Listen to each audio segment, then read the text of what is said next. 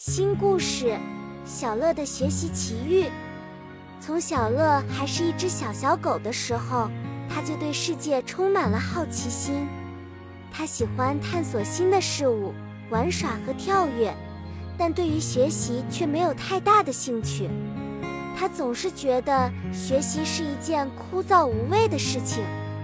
一天，小乐遇到了一只聪明的猫咪，叫做小智。小智非常喜欢学习，他告诉小乐，学习可以带给他无穷的乐趣和奇遇。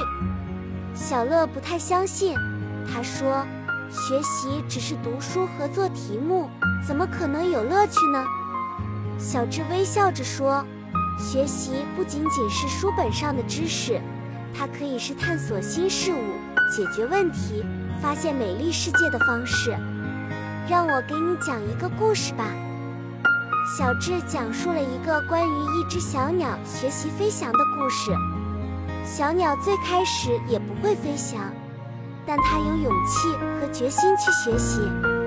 它观察大鸟的飞翔姿势，学习振翅的技巧，不断尝试。虽然它摔倒了很多次，但它从失败中学到了经验。最终成功的飞翔起来。小乐听完故事后，开始思考学习的意义。他决定尝试一下，看看学习能带给他什么样的奇遇。小智邀请小乐一起去探索大自然。他们遇到了一只聪明的兔子，叫做小玲。小玲是一个擅长挖掘地道的专家。小林向小乐展示了如何挖掘地道，小乐学会了如何用前爪挖土。通过挖掘地道，他们发现了一个神奇的地下世界，里面有许多美丽的宝藏和秘密。在地下世界中，小乐遇到了一只智慧的老猫，叫做阿贤。阿贤是一位古老的导师，他教导小乐如何思考和解决问题。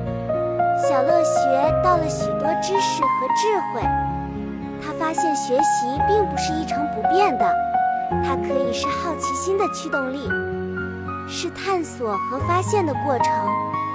最后，小乐意识到，学习不仅仅是读书和做题目，它是一种开启智慧之门的钥匙。学习让他变得更聪明，更有才华。让他可以发现新的奇遇和探索无限的可能。从那以后，小乐对学习充满了热情。他和小智一起探索世界，学习新知识，解决问题，带来更多的乐趣和意义。